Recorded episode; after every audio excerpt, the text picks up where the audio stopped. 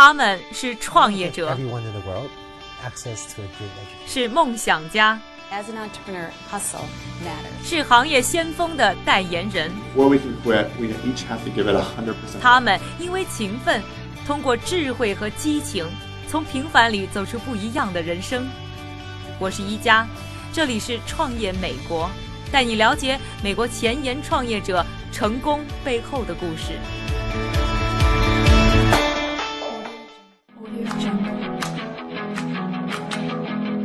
欢迎收听《创业美国》，我是宜佳。我们的节目从创业出发，带你去看一看中国以外的世界在往哪个方向走，海外的年轻人们又在用什么样的步伐追求着自己的梦想。上一期的节目当中呢，我们带大家认识了 The Grommet 这家公司，并了解了它的一些基本情况，也和大家讲述了它的创始人之一 Jules Pierre 自己成长的故事。在这一期的节目当中呢，我们还将继续带你去探求 The Grommet 这家公司背后的故事。上一期节目在结束的时候呢，我们说到，在2008年的时候，Jules 协同他的老同事 Joanne 创建了 The Grommet 这家公司。创建没多久，金融危机就爆发了，而这场危机的爆发使得他们的创业路走得特别的艰辛。这样的困境呢，直到2010年才有所改善。二零一零年的时候，美国经济出现了复苏，也带来了更多的获得融资的机会。他们也在这一年完成了 A 轮融资，获得了三百四十万美元的投资。The Grommet 也借此可以更有规模化的进行发展。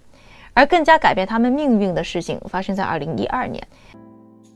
当时他们获得了一个日本电商巨头的巨额投资。这笔投资使得这个日本电商也成为了 The Grommet 现在的最大股东。这个日本电商巨头就是乐天。乐天曾经投资过中国的携程网，也是我们节目介绍过的 AHA Life 的投资人之一。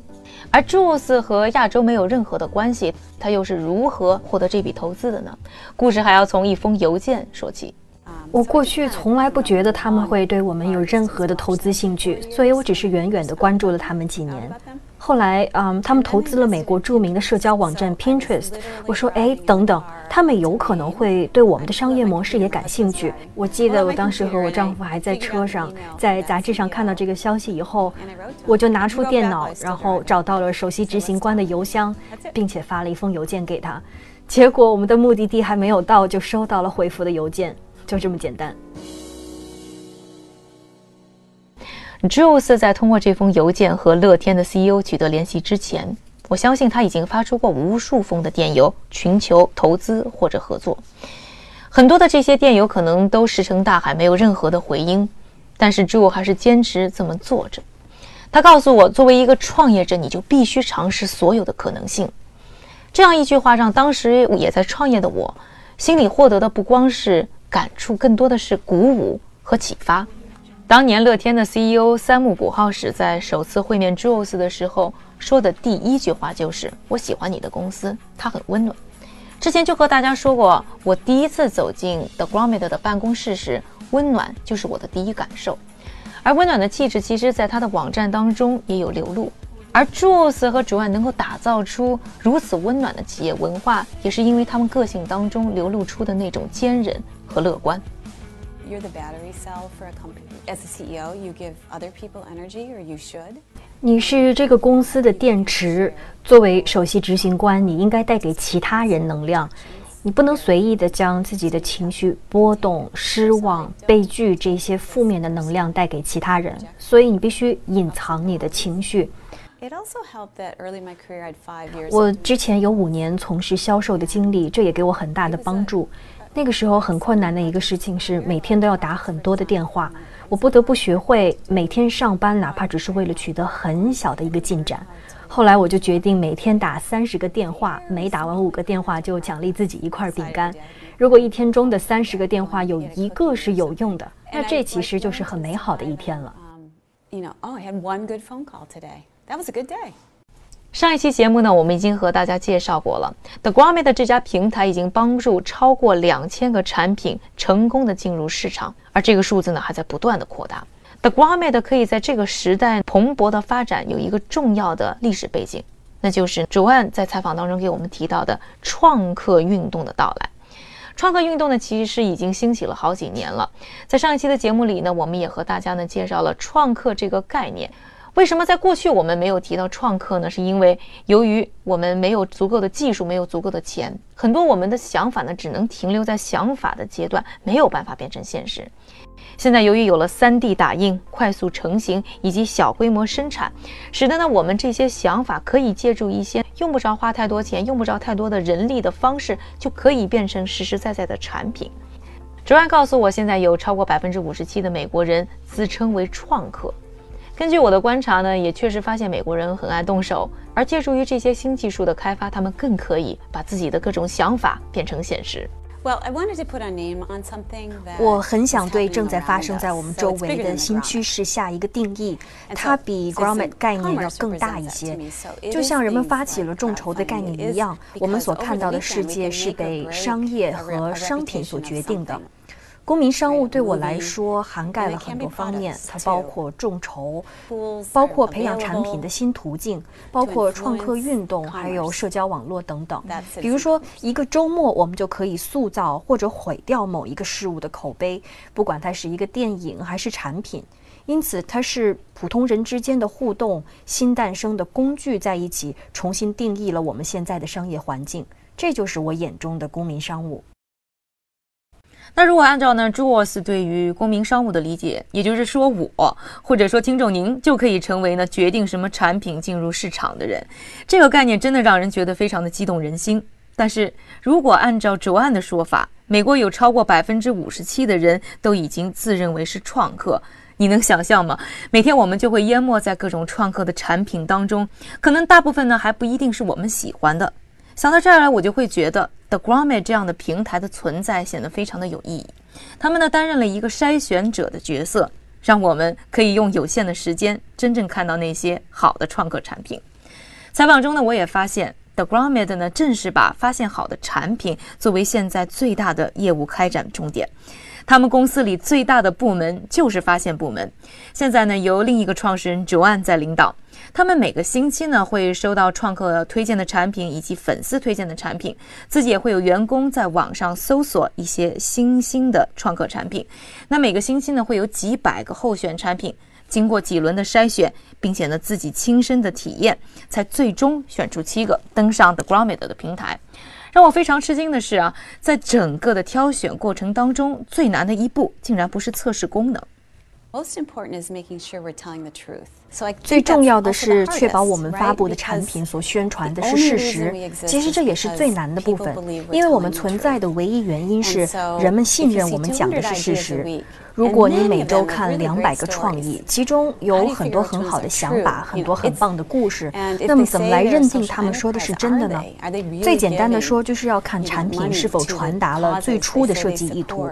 我们推出的产品必须保持趣味性。对我们来说，啊，每天卖出很多，比如说价值三十五美金的厨房用品，可能非常容易，因为我们可以每天都不断的去发布这些产品。但同时呢，这些产品很快也就会失去趣味性，所以我们也会发布那些新鲜、大胆、有趣的产品。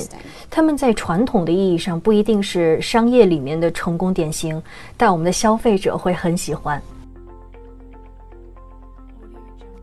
想象一下，到底会有几个生意人告诉你，他明知道有更挣钱的事，但是不去做，还偏偏要坚持自己想走的路线呢？听上去是不是觉得非常的理想主义？